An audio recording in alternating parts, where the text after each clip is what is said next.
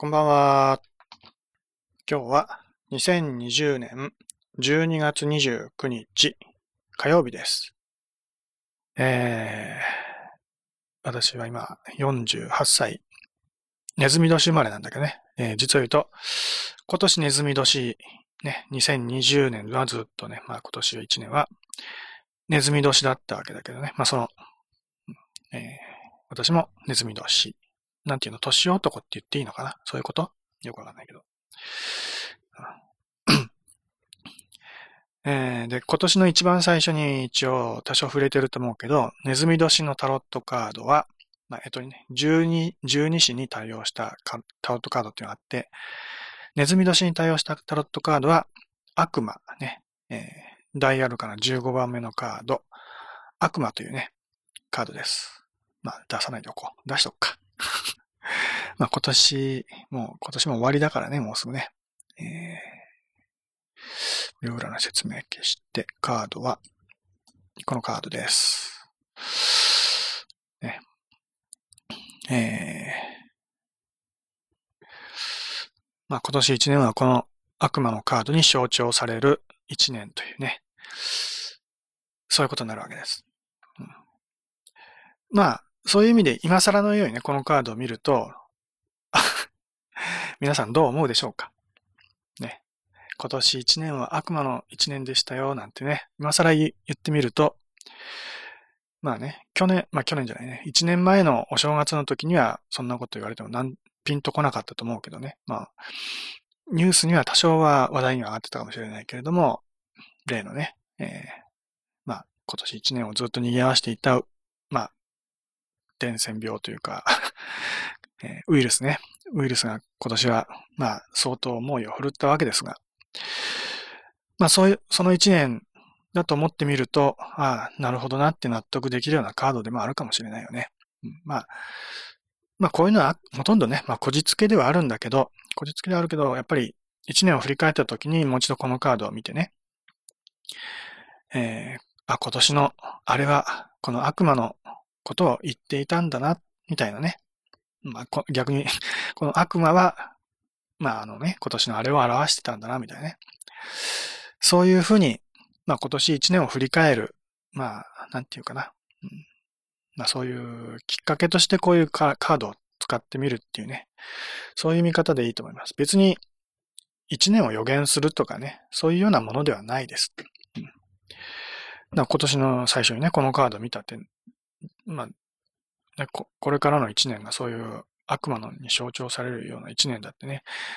ピンとくるような人はほとんどいなかったと思うけどね。まあ、今改めて見れば、もう間違いなく、そうなんだなって みんな思うと思います。まあ、普通にね、十二支のネズミ年でしたよ、なんて言ってもね、だから何なのって感じだけど、ね。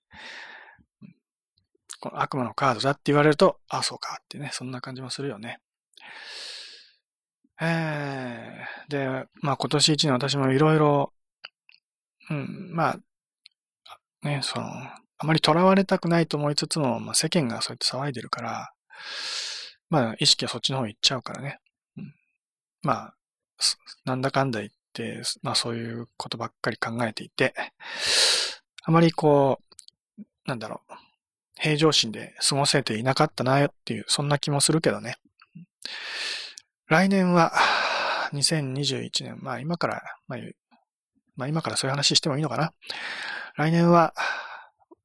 まあ割と平常運転というか、まあ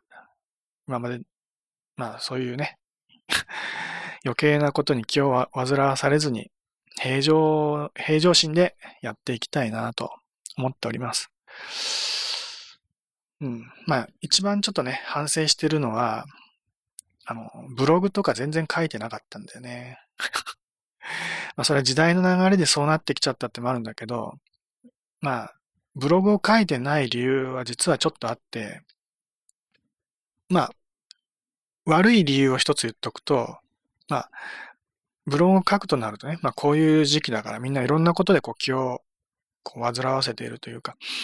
まあ落ち込んでいるような状態だよね。まあそういう人たちに対して何かこうメッセージをこう書くっていうね、そういうこと考えちゃうと何も書けなくなるっていうかね。うん、みんな頑張りましょうみたいなことを私が言えないというか、なかなかね、私もそんなエネルギーのある人間じゃないから 強い人間じゃないから、無責任なことも言えないわけだよね。まあ、テレビのタレントさんとかだったらね、みんな一緒に頑張ろうみたいなこと言ってね。うん、まあ、そうやって励ましながらやっていくっていうね、そういう、まあ、ことも言える、まあ、まあ、言わなきゃいけないっていうような、そういう立場にある人たちだと思うけど、でもまあ、私にはちょっとそういうのはなかなかできないっていうか、やりづらいなっていうのがあってね。えー、まあこういう時期だから、何を書いたらいいのか、ちょっとね、ちょっと、ちょっと躊躇してる間に何も書けなくなっちゃったみたいな、そういうのがあります。うん、悪い、悪い、悪い理由です。で、もう一つ、まあこれもあんまいい理由じゃないんだけど、あの、なんだろう。あまりむやみに情報発信できなくなってきたなっていうか、やりづらくなってきたなっていう世の中のその圧に負けてしまってるというか。なんか、せっかく何か書いても、なんかみんなそれを見てる余裕がないみたいなね、そういう、まあ、要は見てくれる人たちのリアクションがあまり期待できないような世の中になってきたなっていうのはちょっと肌で感じちゃってて、えー、まあ、せっかくね、こう頑張って、ブログの記事とかいろいろ書いて、ね、書いて、ね、えー、いろんなメッセージ、こうね、言いたいことはいろいろあってメモはしてあるんだけど、そういうことを書いたとしても、なんか、みんなになかなか伝わらないなと。まあ、仮に、そういうのを目に留めてね、こう読んでくれる人がいたとしても、その読み方がやっぱ流し読みみたいになっちゃってね。要はなんでそうなるかって言ったら、情報が溢れすぎちゃってて、なかなかこう、自分にとって必要な情報が何かってみんなわからなくなってきちゃってるってとこもあるよね。せっかくいいことが書いてあっても、もうなんかね、もうスルーしちゃったりね、こう、なかなか入っ、心に響かないみたいな、そういうことがあったりして。うんまあ、そういう意味ですごく難しくなってきたなとなんとなく、まあ私がちょっと弱気になってるってもあるけどね。で、まあその代わりにはツイッターやなんかでね、ポロッと一言二言ね、まあ本当に短い言葉でね、言いたいことをちょこちょこ言うような日々を過ごしていたわけだよね。まあそれで済ませちゃうみたいな。結局みんなツイッターみたいなそういう短い文章しか読まなくなっちゃってるからね。それで、なんかみんないろんな人の意見を見て共感し合ったりして、なんかみんなこう、みんなの意見でこう、なんかわさわさしてるような感じだよね、みんながね、みんな。うん、だから、ちょっとしたことで何かこうね、そういう人、誰かが発言したことに対して炎上するとかね、そういう事件が頻発してるけど、それは、要はそういう、ほんのちょっとした一言二言を見て、ね、メッセージを見て、それにたくさんの人が一気に影響されちゃうみたいなね。そういう変な現象が起きてるんだよね。で、そうなっちゃうっていうのはちゃんとしたブログを書いてないっていうのもあると思うけどね。短い一言二言のね、ツイッターに書ける140文字。まあ今ちょっとどのぐらいの文字か正確にはわかんないけど、ね、140文字とかそういう制限の中で書くような短いね、えー、メッセージあるいは写真付きとか動画付きのメッセージ、ね、そういうのを見て、えー、みんな思い思いのこと、いろんなことをかん、ね、それを見て自分なりの解釈をして、で、いろんなことを思うわけだけど、みんないろんなことを思う、思うわけだけど、でも実際にそのメッセージを発信した人の意図は全然伝わってなかったりとかね、そういうこともまあ、あるし、そういうことが実はほとんどなんだよね。なんでかって言ったら、文章は短すぎるから、書いた人の言いたいことなんて、そっくりそのままね、誰にでも同じように伝わるとは絶対ありえないわけで、受け取る人人がみんな違う受け止め方をしちゃうわけだよね。それは、いい意味でもあるし、悪い意味でもあるね。例えば俳句みたいな芸術的なね、そういう文章があるよね。うん。書き食えば金がなるなり法隆寺みたいなね。そういう、うん、ね、情緒的な文章まあ言葉だよね。そういったものは、もう本当に、その、書いた人の気持ちをそっくりさまを汲み取ることが本当に正しいっていうだけじゃなくて、やっぱり受け取る人が受け取りたいように受け取ることで、いろんな解釈ができてね、それで、その、短い言葉にすごいこう広がりが出てきて、まあ、なんていうかな、その、意味が出てくるっていうか、うん、価値が高まるみたいな、そういうのあるよね。まあ、いろんな人がそういう感銘を受けるというか、ね、感動したり、あるいは嫌だなって逆にね、ネガティブな感情を抱いて、抱く人もいるかもしれないけど、まあそういう意味で、短い言葉っていうのは、すごく広がりが出て、いい、いい、いい面もあるけど、逆に、本当の意味の、ね、本当に伝えたかったメッセージが、大半の人には、そ、その、意図した通りに伝わらないっていうジレンマもあるわけだよね。意図した通りに伝わらないっていうのは広がりっていう意味だね。いい意味にもなるけど、逆に言うとその広がりが間違った解釈になって、その広がりが炎上っていうことになるわけだよね。ネガティブな意味の広がりがこうやってね、高まっちゃうと炎上になるわけだよね。で、そういう傾向が今ものすごく大きくなってるっていうのは、やっぱりみんな短い言葉を見て勝手に自分たちが感情的になって、ああでもない、こうでもないって言い出すからおかしくなるんだよね、世の中ね。でもそれをある程度抑えることができるのはやっぱりブログみたいね。ちゃんとした言葉で、ね、もう書いてる人が自分の言いたいことを丁寧にね、一つ一つ言葉を選んでね、こう書きくくっていったもの。そういったものを最初から最後にきちんとね、こう読むってことができてれば、まあ、そういうので炎上することはもちろんあるけど、まあ、短い言葉による誤解が元の炎上っていうのはどんどん、まあね、減ってくよね。もともとはだ、ツイッターなんかのブログが先にね、こう普及した文化というかメディアであるから、みんなブログは書いてたけど、まあそういうブログもだんだん書かなくなってきたよね。うん。書かないっていうのは要は読まなくなってきたから、読まれなくなってきたから書かなくなってきたっていうのがあるけどね。うん、で私もだから、まあ、そういう意味でちょっと遠慮して書けなくなってきたっていうのもあるし、うん、もう一つ別の理由としては、あの、書いてる人は書いてるんだよね。ブログ毎日のように頻繁に更新してる人は未だにいて、まあそれは、あの、そうすることで、あの、まあ占い師だったらね、宣伝になったりするわけだよね。なんか自分のやってる商品のね、こう、売り込みだとか、サービスの売り込みだとか、そういう意味で、ブログはもう本当に頻繁に書いてる人がいて、ね、熱心に毎日書いて、メッセージを伝えてね。で、それを、それによって、まあ、自分のところにお客さんを呼び込むみたいな、そういうことをやってる人がいるんだけど、それはすごく、まあ、勤勉というか、真面目でね、いいおこ、まあ、好ましい行いだと思い思うんだけど、なんかそういうのを見てると、逆に私、それについていけないなっていう気持ちになっちゃうんだよね。あの、なんか、ブログはやっぱりちゃんとしたメッセージを伝えたいっていうのは私の本来の気持ちなんだけど、それよりも、こう自分が注目されたいというか、その商品を売り込みたいとかね、うん、自分の商売のためにっていう、そういう意味で、まあ、宣伝目的で記事を毎日書いていくっていうやり方すごく嫌いなんだよね。やりたくないことを本当は。うん。いや、まあや、やってる人たちのことをそんな責める必要もないんだけど、ね、真面目に頑張ってお仕事してるっていうふうに考えることもできるわけだから、そういう人たちは、書いてない私からすれば、まあそっちね、書いてる人たちはすごく、まあ、真面目にお仕事をしてる人だとは言えるんだよね。うん。だから、まあ、その点は、まあ、悪くはないんだけど、ただ、宣伝目的で、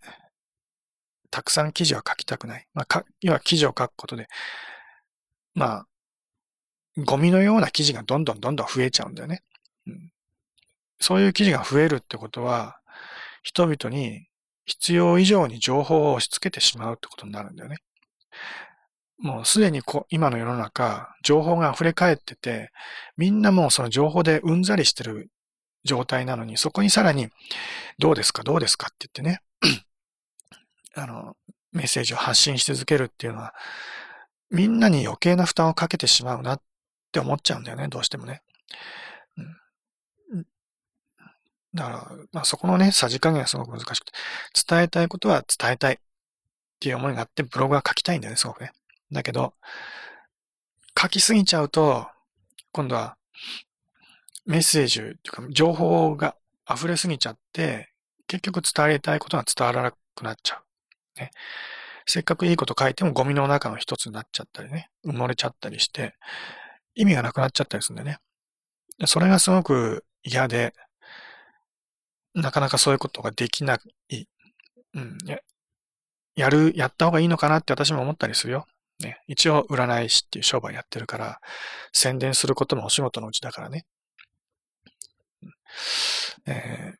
自分から積極的にメッセージを発信して宣伝するってことは、まあ、必要なことではあるんだけど、でも、こういう時代にどう対処したらいいのか私もすごくわからなくて、もうこの一年間ずっと、ま、迷い続けてたわけ。まあこの一年間だけじゃなくて、もうここ数年ずっと迷ってんだけど、ね、もっと情報をこう、メッセージを、ね、積極的に提供していくべきなのか、それとも、まあね、そこそこにして必要な時に必要なことをしっかりと伝えていくような形にすべきなのか。私はそれが理想だと思うんだけど、でもそれもまたちょっといろいろ遠慮して結局書けないっていうね、時期がずっと続いて、なかなか書けなくなって、書かないことが習慣になってしまったっていうね、言い訳になってしまってますが うん、まあ、まあ反省してます。今書かなかったことはあまりいいことじゃないのでね。えー、宣伝はする必要は、まあ宣伝目的のブログとかそんなに書く必要はないと思うけど、まあ大事なことはやっぱ書いてった方がいいかなと思うから、そういう意味でちょっと反省してね、来年からは余計なこと考えずに、えー、ブログを書いていこうかなと。これはあんま気負わずにね、もうどうしても伝えたいことしか書かないみたいな、そんなね、えー、重たいようなことではなく、うん、もうどうでもいいことをちょこちょこ書いていこうかな。マイペースにね。うん、まあ、うん、ブログを書きたいので 書きたい、書きたいのでブログを書いて、うん、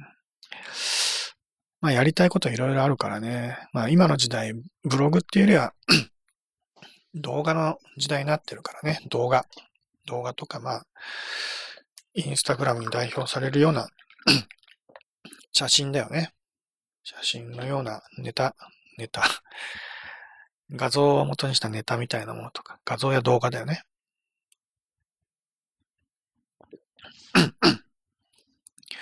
まあ、そういう時代だから、みんなそういうのを求めてると思うけどね。うんもう本当 YouTuber って、まあ、結構今の時代の中心的な存在になってきてるよね。うん、まあ、そういうものを私が目指しても無理なのは分かってるけど、ただ、ブログでそれに変わるかって言ったらブログじゃなかなかね、変わらないし。うん、だから動画でも伝えていくことは伝えていく。まあ動画でブログの代わりにするっていう考え方もあるけどね。今、今こうやって話してるのも、まあ、本来ブログに書くようなことをこうやってお話をして動画にしてるわけだよね。まあ、動画にしてもあんまこう見てくれる人は多くないけど まあ、それはそれでいいです。まあ、無理に見てほしいってわけじゃなくて、私は、まあね、できるだけこう定期的というか、こう、継続的にしっかりとね、メッセージを伝えていきたいなと思うので、まあ、しっかりとは言わない。今もお茶飲みながら適当に喋ってるだけですから。ね。まあこういう適当なおしゃべりをして、まあ、生きてますよと。とりあえず私生きてますから、ね、えー、占いの依頼したい人は私が生きてるうちに相談してくださいねっていうことで、まあ、生存確認ということで、メッセージを発信していきたいと思います。まあ、生存確認って意味ではツイッターで十分なんだけどね。でもツイッターではやり、本当はやりたくない。楽だからついついツイッター書いちゃうけどね。できるだけそこから離れて、ツイッター補助的なものにやっぱ戻していきたい。うん、まあ、戻していきたいって感じだよね。ブログを書いて、えー、動画はね、ちょっと編集に無駄に時間がかかるから、はっきり言ってめんどくさいのね。こうやって1時間話したら、それを、まあ真面目に編集しようと思ったら当然1時間以上の時間がかかるわけだから、それを毎日やってると結構大変だからね、時間がなくなっちゃうから。で大抵の YouTuber なんて1回10分ぐらいの動画を、まあ、定期的に上げたりするわけだよね。だから、1時間もの動画を編集するっていうような YouTuber はほとんどいないからね。だから継続的にできるし、ね、短い動画で、まあ、面白い動画を作れたりするわけだよね。まあ、しっかりとね、練り込んだネタを作ったりとか、ね、えー、まあ、そういう YouTube 動画のツボみたいなものは私は一切抑えておりません。抑えることができないので、まあ、先ほど少し年齢のこと触れたけど、年齢ちゃんと言ったっけ？ね、ネズミ年ですが、48歳です。もうじじいですからね。ね、髭も生やしているみたいなことも言ったけど、じじいです。えー、もう時代に全然ついていけなくなってね、うん、ついていけないというか興味がなくなってきたので まあこれ幸いだよね。あんまりこう世の中のことに興味持ってると疲れちゃうからね。だんだんこう、世の中のことに興味なくなってくると、まあそれはそれで楽なんだよね、気持ち的にね。あとまあ、例えばなんだろうな。今話題のね、えー、まあ TikTok とかそういう短い動画とかやってるのも結構流行ってたりするし、まあアニメとかね、鬼滅の刃とかいうアニメとか流行ってたりするけど、全く見たいと思わない。流行ってるものには、まあ、もともと、まあ、もともとね、もう本当に若い頃から、20代の頃からずっと、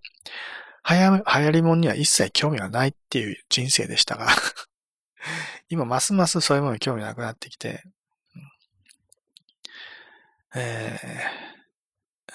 ー、もうそんな追っかけるのはすごくエネルギーのいることだからね。ら流行りもんには興味ないけど、まあ、そうすると、IT 技術みたいなものもね、なかなか追いつけなくなって、うん、まあ、いろんな意味で時代についていけなくなるんだけど、それは弊害ではあるけどね。それはしょうがないし、まあ、それはそれでそういう自分なりの生き方で生きたいなと。まあ、そう思ってます。みんなはみんな同じ生き方する必要ないしね。年を取ったら、年を取ったなりの、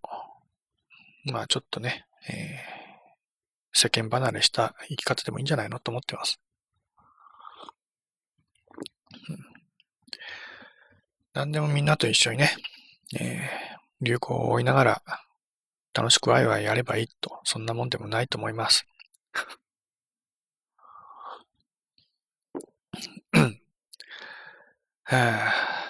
まあ、ね、世の中の興味がないからコロナにも、あ、コロナって言っちゃいましたが、そういうものに興味ないんです。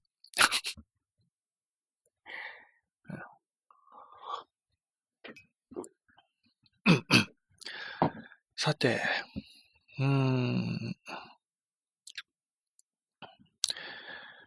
あとは？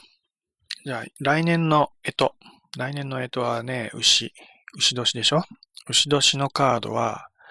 順番的には悪魔の次だから塔になるの？違うか。なんだろう。塔じゃなくて、星かな？ちょっと待って、調べる。覚えてるわけじゃないから。自分でそういうのちゃんとね、一応調べて、自分のサイトに書いてあるんですが、私のサイトのタロット占い講座第45回、十二支とタロットカード。えー、牛年のタロットカードは、ダイヤルから17番目のカード、星、星です。ね。なんかそうやって見ると、まあ、今から期待するようなもんでもないけどね。この悪魔のカードも、正月からね、なんかこう、鬱になるようなものでもないっていうね、そういう見方ではあったけど、同じく星のカードも、星って言うと希望の星みたいな感じね。なんか明るく、明るい未来が待ってそうな、そういう予感もするかもしれないけど、それはそれで、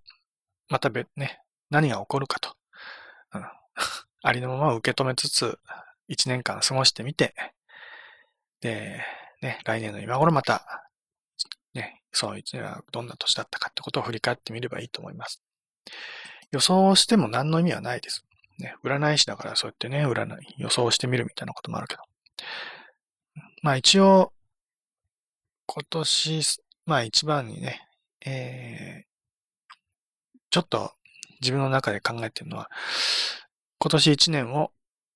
占ってみよう。まあ、一年のこの、まあ、世の中を占ってみようかなっていう気持ちはちょっとあります。めんどくさいのでね、やるかどうかわかんないけど。うん。まあ、どうせならライブ配信中にね、やり、実演しながらや、やるのも面白いかなと思ってるので、お正月のライブ配信楽しみにしててください。ライブ配信もサボってやらないかもしれませんが、お正月はまあおそらくそんな忙しくはないと思うよ。忙しくならないっていうのは、まあ、お金の支払いとかね、できなくなるので 占いたいって人もね、えー、あまり来ないんじゃないかと勝手に予想しております。お正月はみんな休むんじゃないかなと。まあ、とはいえ、えー、アポロのタロット占いは、年末年始、年中普及、年、年末年始お休みなしで、受付はしておりますので、えー、占いの依頼したいという場合には遠慮なく、依頼してください。来年は星、星の一年ですね。まあ、ね、タロットカードこうやって見ると悪魔のカード今表示してるけど、その悪魔っていう言葉のイメージだけでね、なんか悪いことが起きそうだとか、そういうふうにパッとね、直感的に思ってしまったりするかもしれないけどね。で、逆に星のカードだったら、なんかいいことありそうだなと思ったりするかもしれないけど、うん、あのー、まあ、そのカード1枚でね、えー、これがあなたの運勢ですよって言われて出されたときに、それですぐにいい運勢だとか悪い運勢だってことはわからないんだよね、実はね。カード自体にはいいも悪いも本当はなくてね。まあ、あると考えてもいいよ。でも、あの、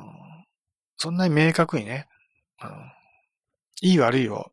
こうね、イエスかノーかでこう決定づけるようなものではなくてね、うん、まあ、どのカードももう同じような、まあ、その、なんていうかな、プラスマイナスがあって、えー、まあ、その時の状況によって、ね、その時の状況とか自分の立場とかね、環境、いろんなものの影響で、その時々の、まあね、状況を照らし合わせてみると、この時にこのカードが出た場合には、良くないですよとかね、この時にこのカードが出ればいいですよみたいな、そういう判断はできるんだけど、えー、そういう状況とか一切当てはめずにね、ただ運勢はどうですかって言われてこのカード1枚見た時にはね、何も言えないわけです。ね。だから、まあ、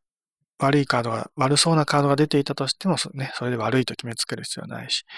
良さそうなカードが出てると、出たとしても、それでね、えー、いい運勢だと浮かれるのもちょっとね、待ってくれと。そういうことになるわけです。まあ、そういうのは、要はね、うん、わかりやすく言っちゃうと、先入観っていうんだね。先入観。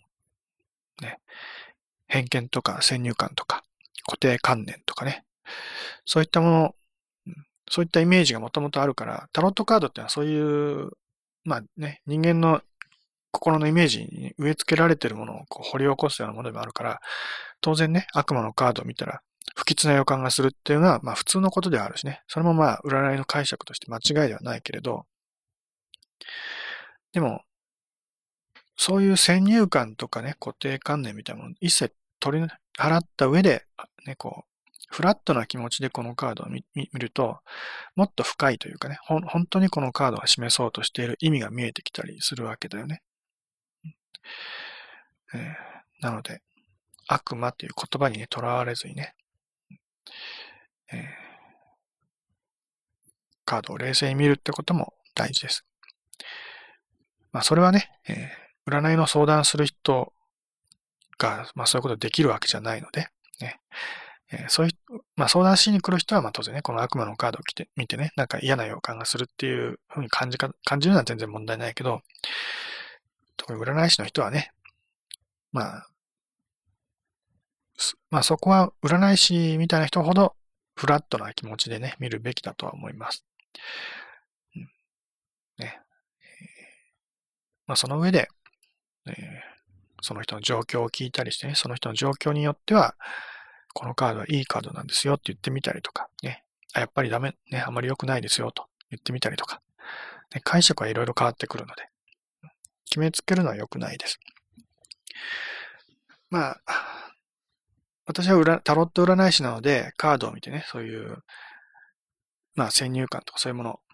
うん、そういうものはよくあるなっていうのは、まあ、すぐはね、まあ、日常を感じることではあるんだけど、まあ、そういうのがちょっと離れてね、まあ、日常生活にその先入観とか偏見とかそういうものすごくたくさんあるよね。でそういったものにとらわれてる人ってのはすごく多いなっていうのが今の、うん、一番気がかりです。一番の気がかりです。まあ、こういう時代だからこそっていうのもあると思うんだけどね、まあ、さっき言ったように、もう世の中情報がすごく溢れてるから、もう本当に情報に惑わされやすくなってるし、ね、えー、なんかそう、キーワードを聞いたりしてね、まあ悪魔なら悪魔っていうキーワードを聞いた瞬間にもう良くないことっていうね、なんかもう条件反射的にそういうイメージが湧き上がってきちゃって、まあそれが炎上につながったりするわけだよね。うん、あるいは人間関係でもそういうね、ちょっとした相手の一言がこう気になってしまってね、心に引っかかってしまって、相手に対するね、印象が決定づけられてしまったりとか。でもそれは結局自分の中にある偏見とかね、先入観みたいなので、あの、自分が都合のいいようにこう相手を決めつけちゃってるだけで、相手の本当の姿を見てるわけじゃないんだよね。相手のことをそういう先入観とか抜きに、冷静な目で見たら、実はそんな悪い人でもないのに、ね、悪魔だから悪魔っていうね、そういう悪い人だって勝手に決めつけちゃっていたりすることがあるよね。だ私ネズミ年だから、ね、悪魔のカードが私の象徴カードでもあるわけだよね。私のカード悪魔のカードですよって言ったら、ああ、この人は、ね、悪魔の人なんだって言って悪いイメージを持つ人ももちろんいるかもしれない。でもそれは先入観であってね。えー、まあ実際に付き合ってみたら、そう、そうでも、まあ私が言うのもあれだけど、ね、悪魔みたいな人じゃないみたいなね。そういうことはあると思うし、まあ人間誰しもだよね。結局のところ、タロットカードも人間も一緒で、この人はもう悪い人だって決めつけるようなものはないし、ね、えどんな人間でもね、刑務所に入ってるようなね、殺人を犯したような極悪な人でも、ね、それ、その人の悪魔と言えるような部分、悪と言えるような部分はそういった殺人を犯したっていう罪の部分であってね、その人のことをフラットに見てみたら、ただの人間だからね。このタロットカードで言うんであればね、悪魔じゃなくて、人間なんだよね、その人はね。どんな人だってみんな同じ人間。ね、裸になればみんな同じです。ね。えー、で、まあその人の悪い部分が、まあ犯罪とかになってしまったので、そういった刑務所にいるっていうだけのことであってね。その人は人間であることには変わらないわけだよね。それが、まあこのカードの見方でもあるし、人に対する見方でもあるよね。罪を犯したけど、その人は悪人だとか、悪い人だとか、ね、そういう目で見るものではないと。人は人です。人間は人間。みんな平等です。ね。まずそこから入ってね。で、実際自分に付き合ってみて、ね、えー、もちろん付き合った上でね、えー、その人が自分にとってのね、あの、こう、あまりいい影響を与えないような人であれば付き合うのをやめるっていう選択肢もあるけど、そうでなくてね、うん、まあこの人と付き合うことで、ね、自分の人生にプラスになるとか、ね、そういうソウルメイト的なね、対象だと認識できれば、付き合ってもいいわけだよね。むしろそういう人と、まあ、わけ隔てなく、こう、付き合うことができる人っていうのはいろんなことを学べる人なんだよね。でも、最初から先入観で、この人はダメ、この人となら OK みたいなね。もう勝手に決めつけちゃって、ね、もうね、いい人悪い人みたいなね、そういう、もう、ね、うん、決めつけで、もう自分の中の都合で人をより分けちゃうような、そういう見方しかできない人っていうのは、まあ、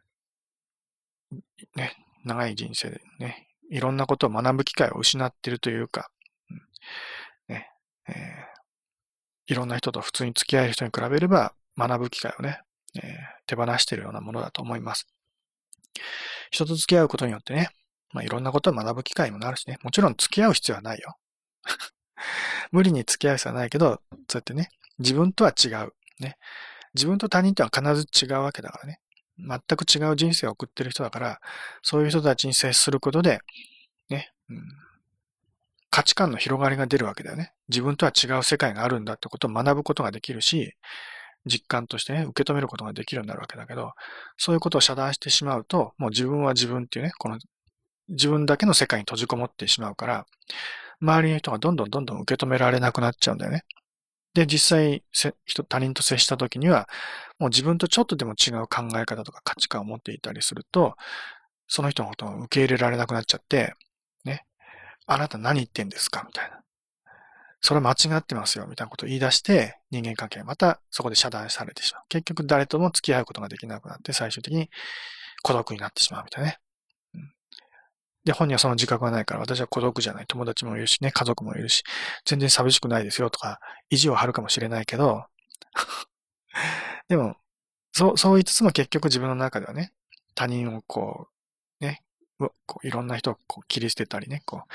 壁を作ってしまってるんだよね。うん、なんかそういう、実際そういうことやってるのに自覚がない人ってすごく多いよね。今の世の中すごくそういう人が多くて、ね、と、本当にそういう人が多いわけです。うん。それもだから、こういう世の中だからっていうのはあるよね。情報が溢れすぎちゃってて、えー、まあ、混乱してるというか、まあそのね、飲まれてしまってるような人がたくさんいるっていうことだよね。情報処理しきれなくなっちゃってね。そういう人たちがたくさんいるから、私も躊躇しちゃうんだよね。そういう人たちに無駄にこう情報を押し付けるようなね、そういう活動をしてしまうと、私も世の中をちょっとね、狂わせる方向にに足を引っ張ってしまうよね。そういう、まあそういう行動してしまうことになるから、それはちょっとまずいなと感じてしまうこともあるんだよね。まあ、難しいです。私も、私もだから まあね、情報に惑わされて人間の一人はあるとも言えるけどね。まあ難しい。えー、まあ本当に今、いろんな問題抱えていて、そういう問題ははっきりと目に見えてるからね。見えてるものにはきちんと対処はしていきたいなと思います。見えないもの、ね、見えない問題もたくさんあるけど、見える、せめて見え、見える問題くらいをね、どうにかしていけたらなと。うん、まあ、私の占いというね、そういう活動の中で少しでもね、何か役に立つことがあればと思って今、いろいろ試行錯誤しているところです。ね、その、まあ、活動の一つとして、ブログとか動画とかもね、積極的にやっていこうかなと、なんとなくそう思ってます。まあ、今年一年もね、本当は、もっとブログ書いていこうかなとか最初には思ってたと思うけど、まあ、それもなかなか実現できずに終わっちゃうけどね。なので、えー、いろんな来年の目標とかね、えー、考えたりはするけど、それを実現できるかどうかも私にはわかりません。占い師だからね、予言したことが当たらなきゃいけないみたいな、そんな風に思うかもしれないけど、予言をしておいて当たらないこともあります。っていうか、予言は当たらないことの方が多いからね。何かをこう、予言してしまうとかえって当たらない、当たりにくくなる。まあ、悪いよ、まあ、悪いよ予言ほど当たらないというかね。いい予言は割とそれを受け入れやすくなるけど、悪いことを予言したりするね、実際に口に出して言っちゃったりすると、えー、それを避けようっていうね、意識や無意識が働いて、結局それが実現しなくなる。ということは悪いことが消えていくんだよね。なくなっていく。だ世の中を良くするためには、悪い予言を積極的にした方がいいんだよね。こうなるよ。こうね、こんな悪いことが起きるよ、みたいなね。地震が起きるよとか。そんなことを言ってみるのもいいと思います。ね、そういうことを言えるのは占い師の、まあ、役割の一つではあるので、まあ、私も遠慮なく言っていこうかなと。まあ、来年の面白い試みとしては、そういう、なんだろう、耳に痛いというか、悪い予言というか そういうようなことを、割と積極的に発言して行くのは面白いかなと、今、思、ちょっとふと思ってます。ある意味、炎上の元を作ることになりかねないけどね。燃やしてもいいんじゃないですか？ね。この悪魔松明持ってますが、私は炎上させる役割っていうの持ってるかもしれないね。あまあ、今年、今年だよね。今年、ツイッターで一回私のちょっとした発言が炎上したこと一回だけあったけど、まあ、その程度。私にはそんな炎上させる力そんなないんだよね、実はね。実際私の発言の内容に問題があったわけじゃなくて、まあ、その、高須なんとかっていうね、高須クリニックの院長みたいな人が 私の発言を勝手に取り上げて、私の許可なくだよ。ね。本当に悪い人だよ、あの人ね。私の発言を勝手に引用して、こんなこと言ってる奴がいるとか言ってね、焚きつけたせいで、それに群がってきた人がたくさんいて炎上したっていうね、そういうことだからね。ほっといたら私の発言なんか全然炎上する内容でも何でもないからね。それをだ、有名人が勝手に焚きつけたから炎上したってだけで、まあ、そもそも私の発言は、私が炎上させる力があるわけでも何でもない。影響力があるわけでも何でもない。でも炎上っておかしなもんだよね。そうやって、だから、何でもない言葉ですら、みんないろんな解釈をして、炎上しすることがあるわけだよね。それが短い言葉の、まあ、魔力というか、まあ、人を惑わすね。それこそ悪魔なんだよね。悪魔の囁きなんだよね。ツイッターってのはね。だからそれを、やっぱり悪魔の囁きじゃなくて、正しい言葉に、まあ、聖なる言葉というか、言霊というかね、うん、きっちりと魂のこもったね、誠意のある言葉に変えていきたいなと思うので、うんまあ、そのためには、きちんとブログを書いていくことも大事なんじゃないかなと思います。ね。きちんとは書かないと思いますけど、どっちかっていうと、あの、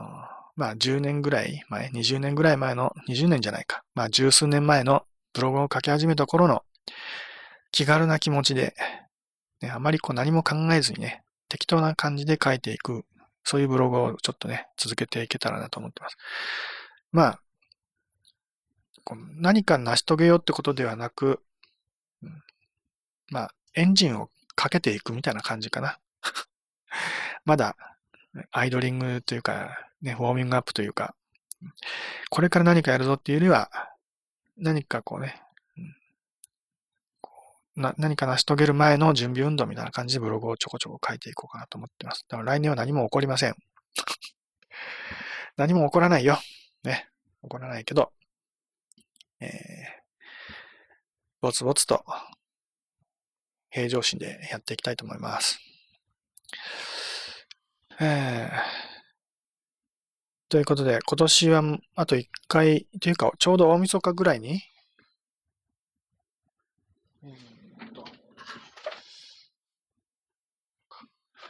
31日、大晦日に、